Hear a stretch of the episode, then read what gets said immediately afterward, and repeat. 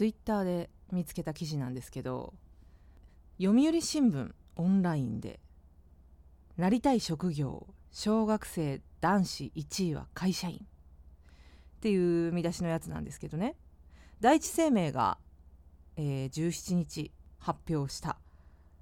全国の小学生中学生高校生を対象にした大人になったらなりたい職業のアンケート結果だそうです。男子では小学生中学生高校生のいずれも会社員が1位。女子でも中学生と高校生で会社員が1位だったそうです。で YouTuber とか動画投稿者は小学生男子の2位。中学生高校生男子の2位は IT エンジニアプログラマーだったと。で女子の方はですね小学生女子1位はパティシエ。中学生と高校生の3位が看護師だったという結果でこのねその元データというんですか第一生命が発表している記事みたいなのがちょっと見つからなかったんで読売新聞の記事なんですけどこれは。会社員が1位なんだって思って。いや別にいいんですよ。会社員になりたいっていうのは別にいいんだけどただ私がちょっとなんかえー、って思ったのは会社員って存在の仕方であって何をやりたいかっていうことではないんですよね。パティシエだったらあお菓子作りたいんだなとか YouTuber だったらあ動画を作って配信したいんだな何か発信をしたいんだなとか IT エンジニアだってそうじゃないですかプログラマーだって、まあ、そういったものを作りたいんだなっていうのが分かるんですけど会社員って何がやりたいんだろうっていう。なんかそこの部分が子供たちの中ですごく曖昧になっているのかなって。だって昔はサッカー選手とか野球選手とか言われてたわけじゃないですか。まあ別にいいんですけどね。何になりたいと。どうあろうどうありたいと思うが。別にいいんですけど。ただなんか会社員の中にも事務をやりたい人営業をやりたい人社長になりたい人。まあいろいろあるじゃないですか。総務をやりたい人でもあったり。例えばトラックの運転をする人だって会社員だし、まあ、職業欄は会社員になるんですけど何がやりたいのかっていう質問でしょ？なりたい職業って。それが会社員っていう回答ってなんか私ちょっとなんかずれてるんじゃないかなって思って。そこがね朝からすごい気になったんですよね。どうなんでしょうね。またうるさいおばさん出てます？うるさいですよねこんなこと言うおばさんね。いやでもなんか夢を持てとかもっと大きいこと言えみたいなことは全然思わないんですよ。会社員になりたいですって言うとああそうなんだとしか思わないんですけど会社員にもいろんな種類あるしいろんな業種あるよっていう会社にだっていろんな業種あるよって食べ物を売る会社もあれば家を売る会社もあればなんか物を作る会社もあればいろんな会社があってそこで働く人のことを会社員っていうわけですからなんかねこのアンケート結果に私はちょっと疑問というかもうちょっと子どもたちにいやでも子どもたちのこういう反応っていうのは結局社会の在り方大人の在り方みたいなものを反映しているんじゃないかなと思っていてそこで会社員っていう私には曖昧と思える回答が出てきてるってことはなんかこう世の中全体的に曖昧なのかそれとも働くっていうことの価値自体が見直されていて働くことよりも生活を自分の暮らしを充実させることの方が重要だっていう向きがちょっとあるじゃないですか。そういうところがここに反映されているのかなとかなんかそういうことを思っちゃったりしてね。なんか非常にだから興味深い第一生命保険のアンケートだったなって思います。まあ、毎年こういうねアンケートっていろんなところでやられてますけどベネッセとかもやってるしなんかいろんな会社がやってるみたいですけどちなみに私が小学生の頃はお笑い芸人になりたかった。中学生の頃もお笑い芸人だったかな。高校生になって役者っていうものを意識し始めて で大学生の時はもう役者でしたね。役者になろうって思ってました。あんなにでもなんか子供の頃ってやりたいことがはっきりしてたというかどうしたらなれるかとかそこら辺は漠然としてましたよ。そこら辺は漠然としたしてたけどお笑い芸人になりたいとか、まあ、学校の先生にもちょっとなりたかったりしてなんかやりたいことは具体的だったなって思うんですけどいざ大人になってみると曖昧ですよね。なんか会社員って答える子どもたちの気持ちもわからんでもないなという思いです。というわけで「野望そ」始まります。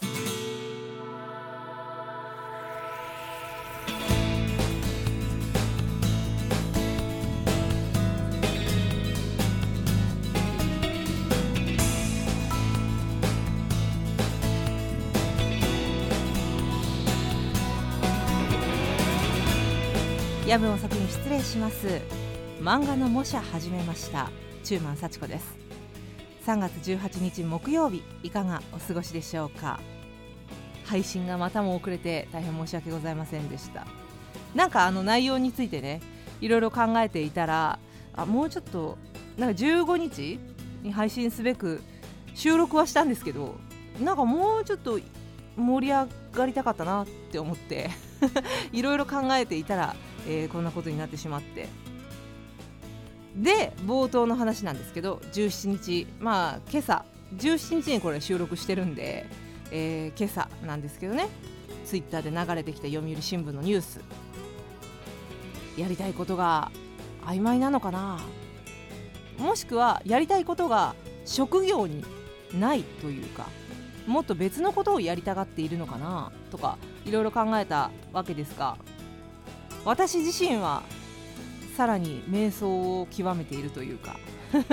何がやりたいんだろう私って感じなんですけどね。英語を始めてでギターの練習をうっすら再開していてでそして今漫画の模写を始めた小学生の頃からねどちらかといえばあのクラスの隅っこで漫画を描いてる系の女子だったんですよ私は。その頃は世の中がね今ほどオタクに寛容ではなかったというかどちらかといえば日陰者っていう感じだったんですよねオタクって言えば。もちろんあのスクールヒエラルキーっていうんですか？あれでももう最下層だったわけですけども。だからね結構それがコンプレックスになっているのか分かんないんですけどあんまりねこう大っぴらに漫画描いてるんですとかそういうことを言えないタイプなんですよね。でもまあ別に漫画を描くわけじゃなくて単純に絵でも描いてみるかなっていう。なんか久しぶりに絵描くかなと思って、えー、模写をしてみたと。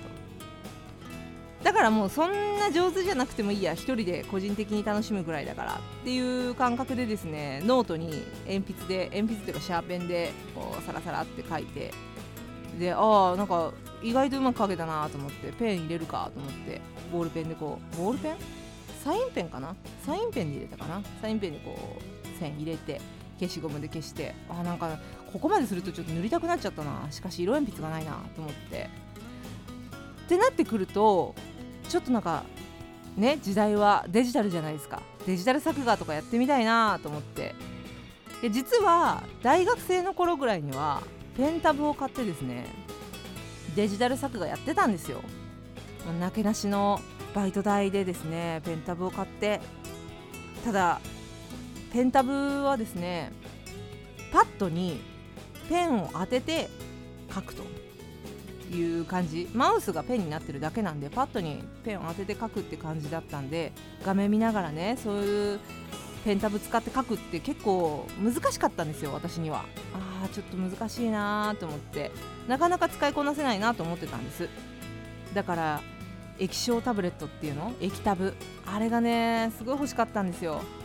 大人になったら買えちゃうじゃんと思って液タブ。いや高いけど。でもなんかちょっとした趣味のために液タブまで買うとさすがに夫に怒られるかなって思ってたら今ほんといい時代だよね。iPad っていうものがありまして iPad でもうほぼほぼペンタブ液タブの役割ができるわけです。つまり液タブっていうのはその液晶に書いていく感じなんでね。なんで要はもう紙に書くのとほぼほぼ同じなんですよ。で iPad でそれが可能になった。iPad のタッチペン使って iPad にお絵かきアプリを入れてしまえばもう液タブなんですよねそのまま。であこれできるじゃんできちゃうじゃん液タブ。と思ってその描いた絵を写真に撮って iPad に取り込む。でそれを下地に、えー、またさらに線を入れて完成させるっていうのをやってみました。もうねすっごい便利だよね。まずその下絵自分が描いたアナログの絵を取り込むにつけたって私は大学生の頃はもうスキャナー付きのプリンターを買うしかなかったんですよね。スキャナーでスキャンしてパソコン入れてでそれをこうやるっていうやり方しかなくってただスキャナー付きのプリンターを親が買ったとしても自分が描いた絵を親に見られたくなくて 結局スキャナー使えずっていうなんかねそういうまあちょっと残念な青春だったんだなと思ってその自分の青春を満たすかのごとくえ今週は漫画の模写にはまっていたと。いい時代だね本当に。ちなみに今回私が模写ったのは金田一連十郎先生の「夕べはお楽しみでしたね」っていう漫画。の表紙をね模写ったんですが次はワールドトリガーに挑戦してみようかなと思っているところです。まああの最近ねちょっといいスピーカー買っちゃったしレコードプレーヤーもあるから音楽聴きながら漫画を模写して時々英語の勉強を挟んででまた時々ギターの練習を挟んでってやってたらもう本当にすぐ年を取るなと思って。なんかそういう意味でもちょっと怖い気がしますがね。だから子供たちが会社員になりたいって言ってるんだったらまあぜひ会社員目指してもらって趣味の方をね充実した大人になってくれればなって思います。本当に楽しいわ大人になってそういうなんか大人になって楽しいわっていう姿をたくさん子どもたちにも見せていけたらいいなと個人的にはニュースを見て思いました。こんなに私楽しんでるぞっていうね仕事をしなさいっていう感じですかね。もし動画作ってる方とかでナレーションが欲しいんだけどなたまにはちょっと違う声でナレーション入れたいなっていう方いらっしゃればぜひメールいただければよろしくお願いします。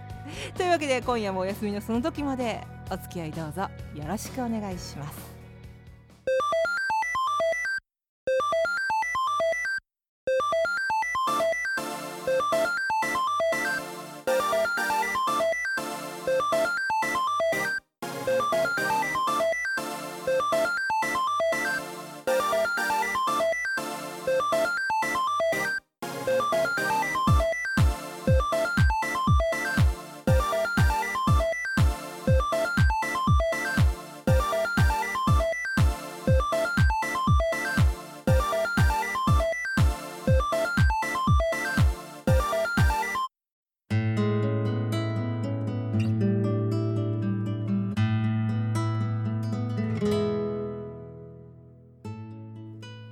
り営業みたいになっちゃってすいません。どう話をまとめようかと思ってたら営業みたいになっちゃった。ごめんなさいね。さあ今回のテーマは「えそれ迷信ですよね」ということで。あの迷信って信じてますか？信じるタイプですか？ネットでね迷信って検索してみると結構いっぱい迷信関連の記事って出てくるんですよね。でその中の一節によると迷信を信じるのはおよそ3割ぐらいの人で、えー、女性の方が信じやすいらしいです。まあ占いとか風水とかもね女性の方が好きな印象はありますね。私も大好きです。で意外なのがですね年代はあんまり関係ないらしいんですよ。迷信って言ったらなんかこうまあ勝手なイメージですよ。おじいちゃんおばあちゃんがこう信じてるっていうイメージがちょっとあったりしますがあんまり関係ないらしいです。で私はですね迷信まあいろいろ信じてるけど、まあ、信じてないものもあったりして都合よく生きてるんですけど一番ね私が迷信に縛られてるなって思うのは夫が夜に爪を切る時と夫が夜中に口笛を吹く時ですね。これすっごい気になってて私実は。なんか夜に爪を切ると親の死に目に会えないとかあの夜中に口笛吹くのは不吉とかなんかそういうのがあるじゃないですか。だから結婚してすぐその夫が夜中に爪を切ったり口笛を吹いたりしているのを見てびっくりしたのよね。え？そんなことします？っていうなんかやめてよって言いたくなっちゃって。ただうちの夫はですね徹底的な理系男子でしてもう非科学的なことは一切受け付けないので あのー、夜爪を切るとね親の死に目に会えないんだよとか口笛を吹くとね不吉なんだよとか言っても多分ねは？って言われるだけなんですよ。じゃあいつ爪切ったらいいわけ？俺昼間は仕事行ってんのにさとかって言われちゃうと思うんでもうそこはね私が迷信を信じているだけだと思って気にしないようにしてるんですけどそして結婚してから私も爪を夜切るようにはなったんですけど あんまり気にしなくなっちゃった。で一方で私はですね食事後にすぐゴロゴロするんで食べた後にすぐ寝ると牛になるっていう迷信は本当に信じてません。都合がいいですね。まあ都合がいい方が生きやすいからな。ツイッターでねメッセージ呼び込みの時に私の迷信としては痩せの大食いの存在っていうことを書いたんですけどあれは迷信というより都市伝説でしたね言い方としては。例えばまあそっち系で言うならばですよ私が迷信だなって思うのは飲むだけで痩せるとかまああの宣伝文句ですよね。あれには散々踊らされてきました。本当に。もうお小遣いがちょっと多くなってきた。高校生ぐらいの時から。痩せたい一心で。薬局に行っては飲むだけで痩せる。みたいなそういった類のものをですね。粉だったりタブレットだったりあるいは飲み物だったり。なんかそういうのを買いあさってははあ今回も痩せなかった。って思って。これはねもう断言できます。迷信ですね。本当に。飲むだけで痩せる。食べるだけで痩せる。何もしなくても痩せる。これは迷信です。痩せるわけがない。なんかあのテレビでちょっと前に野菜を先に食べると太りづらくなる説っていうのの検証が行われたみたいですね。結果野菜を先に食べた方が0 4キロ太らない。だったらしいです。その結果のまとめ方もどうなのって思うんですけどだって0 4キロなんてさはっきり言ってバイオリズムでしょ？もう排泄物がちょっと溜まったら差が出るに決まってるじゃないですか。ちゃんと栄養学とか、まあ、あの科学的な観点からね野菜を先に食べると太りづらいっていう説が出たのかもわからないしそうじゃなかったのかもしれない。もう本当に一般に浸透しすぎていて出どころがちょっとわからないんですけど野菜を先に食べると太りづらくなる説っていうのは。なんかね摂取カロリーを減らせば痩せられるっていうのも栄養の専門家からしたら半分は嘘らしいですよ。消費を促すために必要なカロリーも減ってしまうので消費されないみたいな。なんか最近よく見る話では要はちゃんと食べて食べた分をきちんと流すっていうそのサイクルきちんとそのサイクルをすることがダイエットにつながるみたいな考え方もあるらしくて。まあだから言ってしまえばダイエットってマジで奥が深いんですよね。これやっとけ痩せるとかこれを飲めば痩せるっていう言い切っているものに関してはもうほぼ嘘だなって思ってもらっていいかもしれないです。私の経験から言うと。体質に合っていて痩せられるっていう人もいると思うんですよそのやり方が。でも全ての人が痩せられるわけではないっていうところなのかなって。すごいダイエットについて熱くなってますけど。ただ本当にね今までねそういう歌い文句に惑わされて踊らされてお金を使ってきた人間としてはですねもうこれ以上そういうのはねもう気休めでしかないっていうことですよね。私が今までで本当に痩せたなと思ったのは夕食と昼食まあ昼と夜をおかゆに変えて朝ごはんに前日の夕飯を食べるっていうサイクルにした時と1日1 0キロを月曜から金曜まで毎日走り土日にジュースだけは何飲んでも OK っていうファスティングを強行した時ですね。あの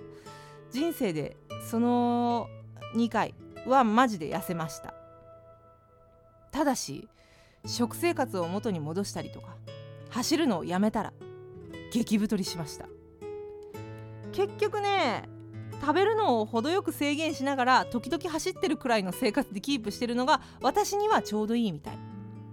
一番なんかこうキープできる。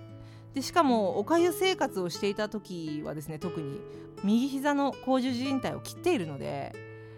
なんかもしかしたらこう栄養が足りなくて切れちゃったのかなっていうまあ事故だったんですけどでもそこが切れるほどの事故ではなかったんじゃないかなってちょっと今今になって思ってるんです。病院の先生もね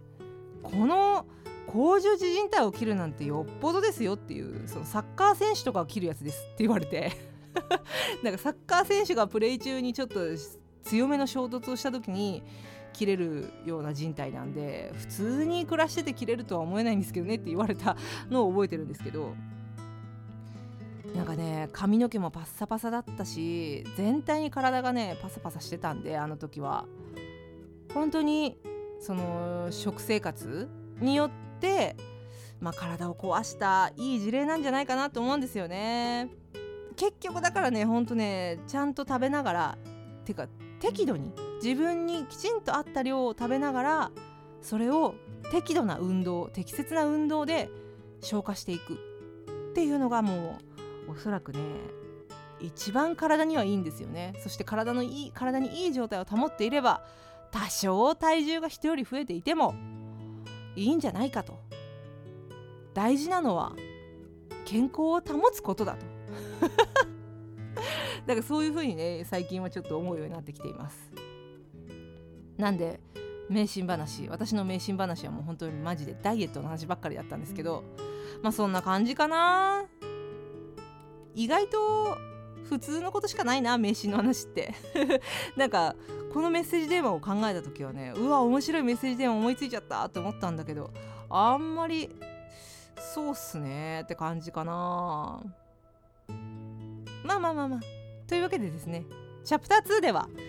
ダイエット以外の名刺についてね、えー、メッセージも頂いてますんでご紹介していきたいと思います。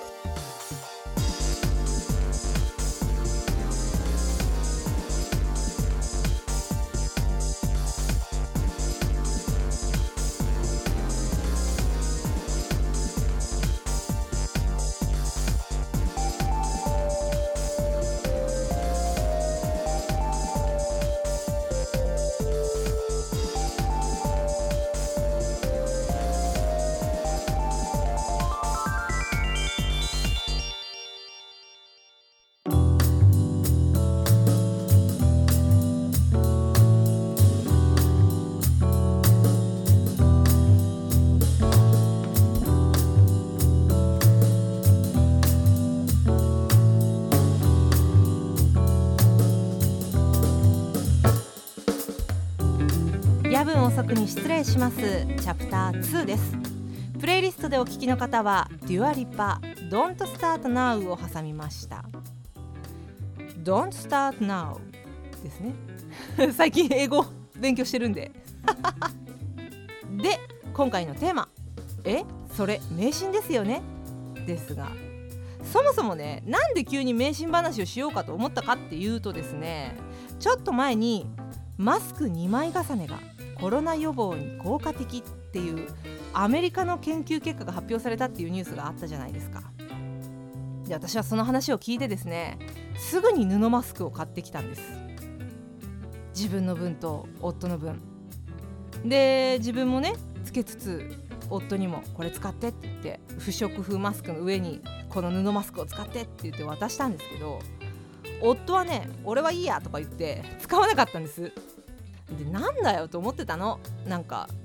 もうせっかく買ってきたのにさと思って。でこれがアメリカの研究結果でいいって言われてんだから使えばいいのにって思ってたらこの間さスーパーコンピューターの富岳がマスク2枚重ねにしたところで効果はほぼ変わらないっていう答えを弾き出したとかいうニュースも来てなんだよと思って。踊らされてる私。どうですか？踊らされた人いるんじゃない？他にも。もうなんかそういうのを経てですね。ななていうの？根拠のないことというか、まあ、根拠は別にあったのよ。アメリカの研究結果で発表されてたって言ってたからさ。だってアメリカだぜ。アメリカの研究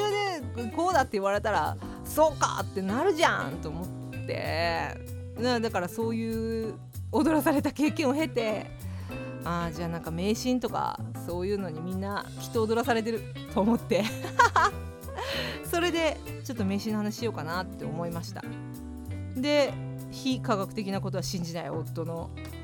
強硬な姿勢にすごいムカついてて。なんだよ一緒に踊れよと思って。夫婦なんだから。私一人で踊っちゃってさと思ってさ。なんで、まあ、情報に踊らされるっていうその人間模様について語りたいなと思ったんです。というわけで、えー、メッセージご紹介していきましょうか。羊ネームとんこつラーメン1号さんありがとうございます。迷信は半分は信じません。厄年風水は信じません。民間療法は微妙かな。風でネギを首に巻くのは否定はしませんが食べた方がいいのにと思います。菜園の使ってない井戸は井戸を潰すと目が潰れると迷信があるので邪魔だけど潰していません。霊的なことは信じてます。霊体験ありますし。へえ。霊体験あるんだ。そして今度の週末は神社に受験のお礼参りに行く予定です。あーなるほどね。この井戸の迷信知らなかったな。井戸を潰すと目が潰れる。へえそんな迷信があるんだ邪魔だけど潰してないんですね。で私が一番気になったのは霊体験のことですね。霊体験か。これはちょっとなんか夏場に聞きたいな。いやでも私怖い話苦手なんだよな。まあちょっと夏場にもしかしたらそういうメッセージテーマやるかもしれないんでとんこつラーメンいちごさんよろしくお願いします。お礼参りはね行った方がいいと思う。私も信じてるお礼参りは行った方がいいっていうのはね。まあだって神様にねお礼するのは別にご利益がどうとか罰が当たるとかそんなんじゃなくて普通にありがとうっていうだけですから。それはもうした方がいいと思います。厄年はね私あんまり信じてないんですよ。厄年よりもね大作界の方がね人生的にはすごいへこんでたんで。ちなみに今大作界なのかなうちは。あの夫婦揃って生まれた年が同じなんでね。2人とも大作界なんですけど確か今年ん？今年だったか来年だったか大作界なんですよ。で私が一番最初の就職をした時もう本当私はですね人生であそこが一番底だと思ってるんですよ。どん底だったと思ってるんででその年がね後から知ったんですけど大作界だったんですよね。だから大作界は私は信じてるんですけど厄年はねあんまりね信じてなかったんですよ。ただ結婚してこれもまた結婚してからの話で恐縮なんですけど出雲大社に行ったんです。旅行でね。その時出雲大社に行った年が前役だったか厄年だったかで主人の両親も一緒に行ったんです。で私の母とも一緒に行って、まあ、みんなで行ったんですけど一族で。すごい大掛かりな旅行だったんですけど。その時に「あら幸子さん厄年じゃない?」みたいな話になって「出雲大社来たんだから厄払いしてもらいなさいよ」っていう話になりましてあのー、厄払いしていただきました。で夫はね非科学的なことは信じない割に厄年とか結構信じてるらしくて厄払い行かなきゃとかなんかブツブツ言ってますもんね。だからあーもうそこら辺はね迷信？夜に爪を切るとか口笛を吹かないとかなんかそういうのは信じないけど厄年とかは信じるそういう家庭に育った夫と厄年っていうのにあんまり頓着のない。しかし夜に爪切ったらダメよ。親の死に目に会えないよとかって言ったりする家庭で育った私も育ってきた環境ですよねこれは。の違いなのかなっていう感じでね。そこに温度差があるとねそれを気にしだすと多分喧嘩になっちゃうからもう気にしないようにしてるんですけど。そんな感じかな。井戸を潰すと目が潰れると怖いですね。だから結局昔の人は井戸のことをとても大事にしていたからそう簡単に潰しちゃいけないよと井戸を。潰しちゃいけないよっていう意味で。で井戸ってさそのいろんな家庭の井戸とさつながってたりするわけじゃん。だ1箇所井戸がやばくなるとダメになると他のところもなんかちょっとダメになっちゃったりするとか。ほらあの毒をね井戸に入れると本当に本当にそこら一帯の人たちがみんな困るからっていうなんかそういうのもあったりしてあの目が潰れるよっていう怖い言い方で井戸を潰さないように抑止していたと。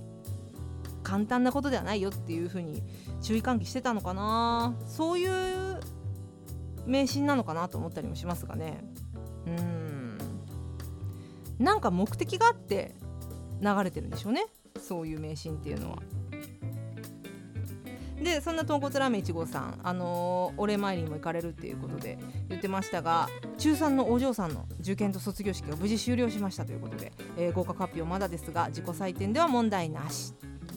4年間続く受験の1年目が終わり親としてはほっとしています。4年も続くの？大変ね。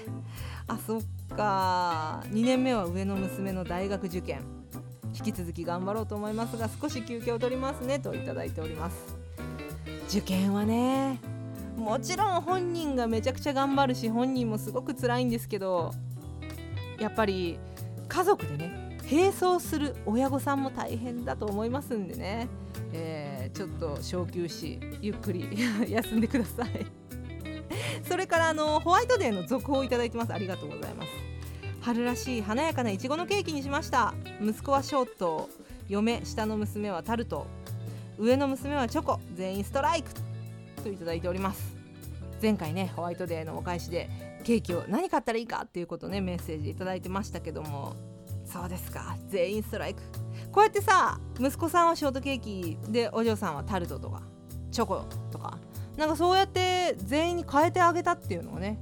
えー、いいですね。で写真いただいてるんですけど本当にいちごがたっぷり乗った美味しそうなケーキたち。これでもいちごがたっぷり乗ってるのは同じででもショートケーキとタルトとチョコケーキと分かれてるってことですよね。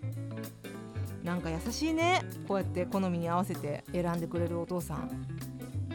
素晴らしいホワイトデーになったんじゃないでしょうか。ちなみに私もあの夫の誕生日ケーキの話をちらっとしましたけども、えー、無事夫に納品しまして あの私があげたいと思ったケーキを買ってきたんでね2人でそれを食べましたけどもちょっとね誕生日ケーキってさメッセージプレートみたいにつくじゃんチョコレートの。あれに書いてるメッセージをさハッピーバースデーじゃなくてなんかハッピーバースデーっていうのもなんか違うなって思ったの。誕生日当日じゃないし誕生日お祝いの時に出すケーキでもないからハッピーバースデーは違うかなと思って。ちょっとねあのー、汎用性の高いメッセージにしようと思って「I love you forever」にしたのね。注文する時はさあなんかいつでも使える言葉がいいな。I love you とかだったらいいかな。I love you forever ほにゃらら。でほにゃららのところに夫の名前入れればいいじゃないと思って軽い気持ちで注文したんですけど いざケーキ屋さんでさ あの受け取りに行く時に「メッセージのご確認お願いします」って言われて持ってこられると すっごい恥ずかしくなっちゃってなんか私「I love you」とか言ってる「Forever」とか言ってるそれをメッセージ書いてもらったんだと思ったらすっごい恥ずかしくて店員さんの顔をまともに見られずなんかメッセージのチェックもほとんどせずに「ああ大丈夫です。それでいいです」みたいな感じで もらってきちゃいました。夫はねそのメッセージプレートにはほとんど触れずなんか「ああ I love you」とか書いてんだぐらいの反応で特に。なんだこの周知プレイはと思いながら、えー、2人で食べました。うちも美味しい誕生日ケーキで大成功でしたよ。とんこつラーメンいちごさんメッセージありがとうございます。えー、じゃあちょっと迷信の話に戻りましょうか。えー、世界各国にも迷信っていろいろあるらしくてネットで調べてみるとね面白いのがあるなと思ってちょっとピックアップしてみました。韓国ではですね恋人に靴を送ると別れることになるっていう迷信があるらしいですよ。ねその靴でたったかたったか外の世界へ行ってしまうっていうなんかちょっとおしゃれな言い回しでしょうか。どうかな？でもなんかね私は身近な人がですね彼女にプレゼントとして靴をクリスマスプレゼントだったかな？ブーツ買ってあげたとかいう話を聞いたことがあってでその2人は無事結婚してますんでなんかねこれもあ迷信ですねって感じですけど。さっきのさ井戸を潰すと目が潰れるっていうのは井戸を大切にしなさいよっていう、まあ、そういう注意喚起で目的があるものだったのかなと思うんですけど韓国のこれは目的が分かりませんね。靴を送ってはいけない理由が。ちょっとどうしてこんな迷信ができたんでしょう。それから世界各国で言われている迷信としては3人で写真を撮ると真ん中の人が早死にする。っていうのがあるらしいです。へえこれも理由がわからない迷信ですよね。3人で撮っちゃいけない理由がわかんないもんな。真ん中の人は危ないらしいです。まあ迷信ですからね。それは大丈夫だと思いますよ。全然関係ないと思うけど。それからペルーほか英語圏で言われているのは服を裏表に着ると嬉しいニュースが舞い込む。なんか日本にはさ服を裏表に着ると狐が出るだなんかそんな迷信なかったですっけ？地獄先生ヌーベイで言ってた気がするんですよね狐が出る。ペルーほか英語圏では嬉しいニュースなんですね。これはちょっといい迷信かなって思います。なぜなら服を裏表に着てる人に注意するっていうかあ服裏表ですよって教えてあげた時のその恥ずかしさを緩和させてあげることができるじゃないですか。あ服裏表ですよ。あ今日いいニュースがありますね。みたいな。なんかそういうちょっとこう優しい迷信かなって思って。素敵だなと思いました。服の裏表とかさ鼻毛出てるとかさああいうのってすごい言いにくいじゃない。その言いにくいのを言いやすくしてくれるっていうのはすごいありがたいよね。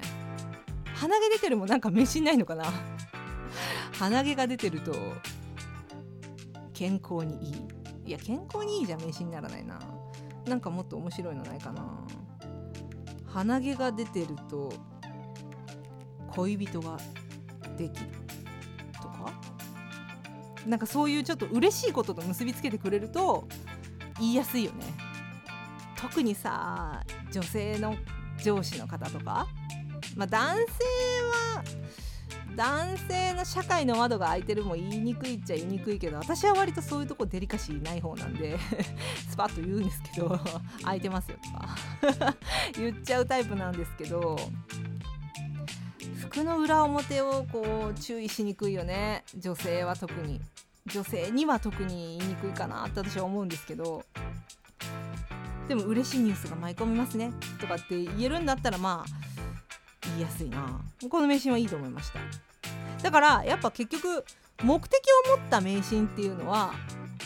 ありかなって思うんですよ。信じてていいというか信じる信じないじゃないな使っていいって思うんですよね。そもそも迷信っていつできるんでしょうね。どこでできるんだろう。夜爪を切ってはいけない。親の死に目に会えなくなる。っていうのは昔爪を切るその爪切りが小刀とか？なんかそういうのでやってた時代に危ないからっていう理由で夜爪を切るなっていう意味理由で作られたっていう話だったと思うんですよ。で口笛もね夜中に吹くなっていうのは、まあ、ご近所さんの迷惑になるからっていうところで言われてたことなのかなと思いますがでも一方今はさ現代は爪切りも安全なものができてきてそうそうまあ深爪とかしちゃうけどでも安全は安全でしょ？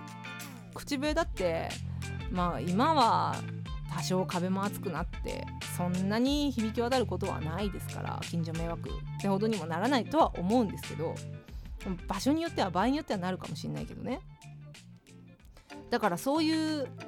昔の迷信はもう今現代には当たらないのかなと思いますが今現代に根付いた根ざした迷信みたいなものもこれから生まれていってもいいのかな。みんなを守るための迷信だったらありなのかな。あとさっきのあれね服の裏表みたいなちょっとユーモアのある。なんか楽しい気持ちになる迷信とかはね。どんどんできていけばいいかなって思います。まあそんなこんなで、えー、世界の迷信についてそしてとんこつらめいちごさんのメッセージご紹介しました。では続いてはチャプター3です。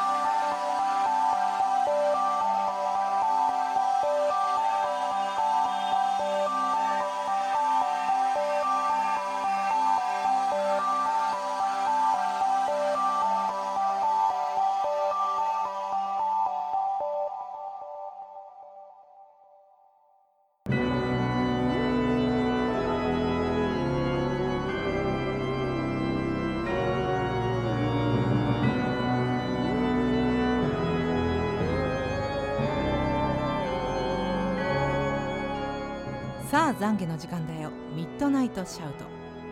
このコーナーはあなたの聞かれたくないけど言いたい思いを懺悔したり吐き出したりする時間です。羊ネームやじろべえさんの懺悔メッセージ。Amazon プライムでアニメを見たりドラマを見たりで寝るのがいつも1時前。毎日睡眠不足。昼食の後夕方まで眠気を抑えつつ仕事をしている私。こんな生活を懺悔します。やじろべえさんどんまい。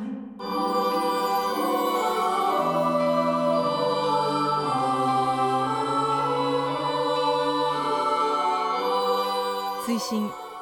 ただいま勇者ヨシヒコと魔王の城にはまってます。山田孝之さん主役でドラクエのパロディでドラマをやっている。ゲストも超一流。あまりにもくだらないドラマにはまりましたといただいておりますが。そうですか。まあしょうがないね。Amazon プライムはもう見始めたら沼です。もうなかなか抜けられないっていうのはもう私も身をもって存じておりますのでもこれはもう本当にしょうがない。ただ睡眠負債は良くないんで解消すべく規則正しい生活を心がけていきましょう。ねえ私も1時前とかもう2時とか3時とかなっちゃうことあるんだよな。ちょっとゲームしてるだけちょっと漫画読んでるだけでそうなっちゃうから。何かにはまるっていうのは幸せで苦しいものですね。そんなやじろべえさんですが名詞についてはこれといった名詞はありません。ことわざとしては早起きは三問の得。ミッドナイトシャウトで寝不足を懺悔した。矢印さんが早起きは三問の得。毎朝5時半には起きて仕事に行く準備をしています。始業時間の1時間半前に会社に着いて心の余裕を持って仕事をしています。あらそうですか。すごいね。始業時間の1時間半前。私が心に余裕を持って仕事に就こうと思ったら職場に行こうと思ったら10分15分前ぐらいかな。着くとしたら1時間半前は早いね。すごいですね。5時半なんて私起きてないです。今ね最近はね朝の時間を大事にしようと思って6時半とかに起きるのが常なんですけど。そうかそうか、まあ、早起きは三問の得、まあ、ことわざですね。これは迷信とはちょっと違いますもんね、やじろべさんありがとうございます。久しぶりのミッドナイトシャウトでございました。で名刺の話の前にちょっとね今ねすごい気になる気になるというか今ちょっとスマホでねニュースが入ってきたんですけど同性婚禁止は違憲。札幌地裁が初判断ということで毎日新聞にネットニュースに出てますね。同性同士の法律婚を認めないのは婚姻の自由などを保障した憲法に反するとして北海道内のカップル3組6人が慰謝料各100万円の支払いを求めたと、えー、国に求めたっていう訴訟ですね。札幌地裁が、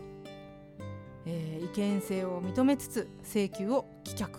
あ請求は棄却してるんだ。違憲性は認めたけど。っていうことですかね、えー、同じような種類の訴訟では初の判決だった。今回の違憲判断が他の訴訟に影響する可能性を言われていますが。なるほどね。最近では同性カップルを法律婚に準じた扱いとするパートナーシップ制度を自治体レベルで創設されているということで、まあ、あの認識もね社会的な認識が変わってきているということでただ一方で男女間にのみ認める婚姻制度については子供を産み育てながら共同生活を送る関係に法的保護を与えるためっていうふうに言っているらしいです。なるほどなと一理ある気がするし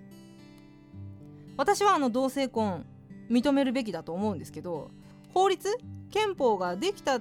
時点ではその時代ではそういうその子供を産んで育てる共同生活を送る関係っていうものに法的な保護を与えるべきっていうそれを想定して作った法律だったのであれば、まあ、現在は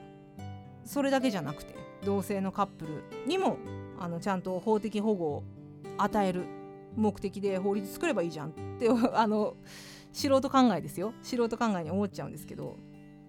だって実際ね同性カップルが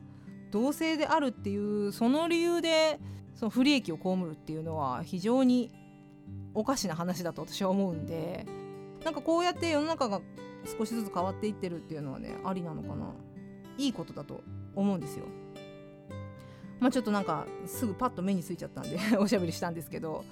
まあ迷信もだからさっきチャプター2でも言ってたように形を変えて語り継がれていくべきものもあるのかもしれないなと。なんか迷信ってさその出来上がった時それが言われ始めた頃とまた時代が変わってて言われ始めた頃と言われ始めた理由が社会にそぐわなくなってきてるわけじゃない今は井戸を使うのは一般的ではないしとか今は爪切りが便利になってとても安全になっているしとかなんかそうそうやって社会とかそういったものが変わってきてそぐわなくなってきているのであれば形を変えていくっていうのもありだと思うのよね。だからこうやって法律も形を変えていけばいいし迷信だって形を変えていけばいいと私は思っちゃうんだけどどうでしょうかね。そういう意味でなんか新しい迷信ができていくっていうのも面白いかな。でしかも SNS とかそういうのがこう流行っている今できやすいと思うんだよな迷信って。ただなんかすっごい嫌なのがそこにね利害が利害関係が絡んできたりとかなんかね商業の香りがしたりするとすごい面白くないんだよな。なんかこうみんなでなんとなくそれを信じるみたいなそういう話ができたら面白いなっていう 単に面白いなっていう話なんですけど。まあだからそうやって世の中変わってきている。迷信も形を変えるべき法律も形を変えるべきと、まあ、そういった感じでまとめてよろしいでしょうか。なんか変なまとめになっちゃったなまた、えー、それではちょいと挟んでエンディングです。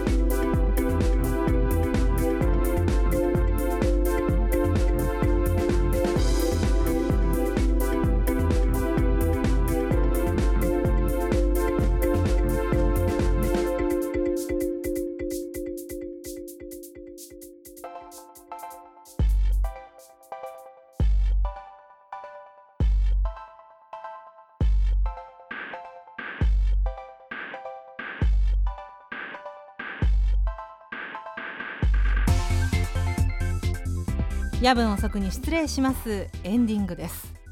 今回はちょっと目についたニュースをそのまま入れるみたいなことをやってしまったのでまとめ方が変な感じになっちゃいましたけれども。まあでも時代の変化とともに人々が口にするものも変わってくると。迷信も変わっていくんじゃないかと。もしかしたら知らないだけで世の中には迷信を研究されてる方もいらっしゃるでしょうからそういう人たちから見たら迷信はね日々変化しているよっていうご意見もあるのかもしれないですしなんかちょっと詳しい人に話聞いてみたいですよね。迷信ちょっと面白いなと思っちゃった。で私はなんかやっぱ法律とかそういうのすごい気になるタイプなんで法律がこうやってね変わっていく兆しがちょっとずつ見えていってるのかなっていうのは私はとても肯定的に捉えています。まあしかしイケイケどんどんであの変わっていけって思ってるわけじゃなくてきちんと議論がなされるべきだと思っているのでまああの私みたいな素人じゃなくてねあのちゃんとしたあの学者さんとか専門家の方たちがいろいろ考えていらっしゃるんじゃないかなと思うんですけどでもそれを人事だと思わずに、えー、ちょっとアンテナ張っていこうかなって思いました。さあ次回はですね3月26日金曜日配信にしたいと思います。金曜日に戻します。まああの、メッセージテーマ。今回は迷信っていうのを勢いでやっちゃってなんか微妙な感じになっちゃったかなって思ったんですけどちょっとまた次も面白いメッセージテーマ考えられたらなと思います。メッセージテーマ自体をこういうメッセージテーマでどうでしょうっていうメッセージも、えー、送っていただければと思いますので、えー、お待ちしております。メッセージテーマの発表はなんでえー、っと23日火曜日にしましょうか。23日火曜日の夜にメッセージテーマを発表しえー、25日夜には締め切りという形にさせていただこうかなと思います。メールは yabun.osoku.gmail.com やぶん遅く .gmail.com です。ツイッターはアットマーク yabuoso アットマークやぶおそで公式展開しておりますのでぜひフォローしてみてください。ハッシュタグやぶおそもまだまだ生きております。ぜひハッシュタグつけてつぶやいてくださいね。ホームページにはメールフォームもありますのでそちらもご利用ください。日頃の情報発信はツイッターとホームページで行っています。えー、ツイッターはですねさっき言った YABUOSO の公式ツイッターの方もありますし私のツイッターもあります。アットマーク SACHIKO アンダーバー E10 えー、サチコアンダーバー E10 中馬幸子ベルトの上のポニョというアカウント名でやっておりますのでこちらもぜひよろしくお願いします。エンディングにお届けしているのは普段着コーポレーション愛はみなそこです。Spotify、Apple Music などでフルで聴けますのでぜひ普段着コーポレーションを検索してみてください。それではそろそろお時間です。どうぞごゆっくり。おやすみなさい。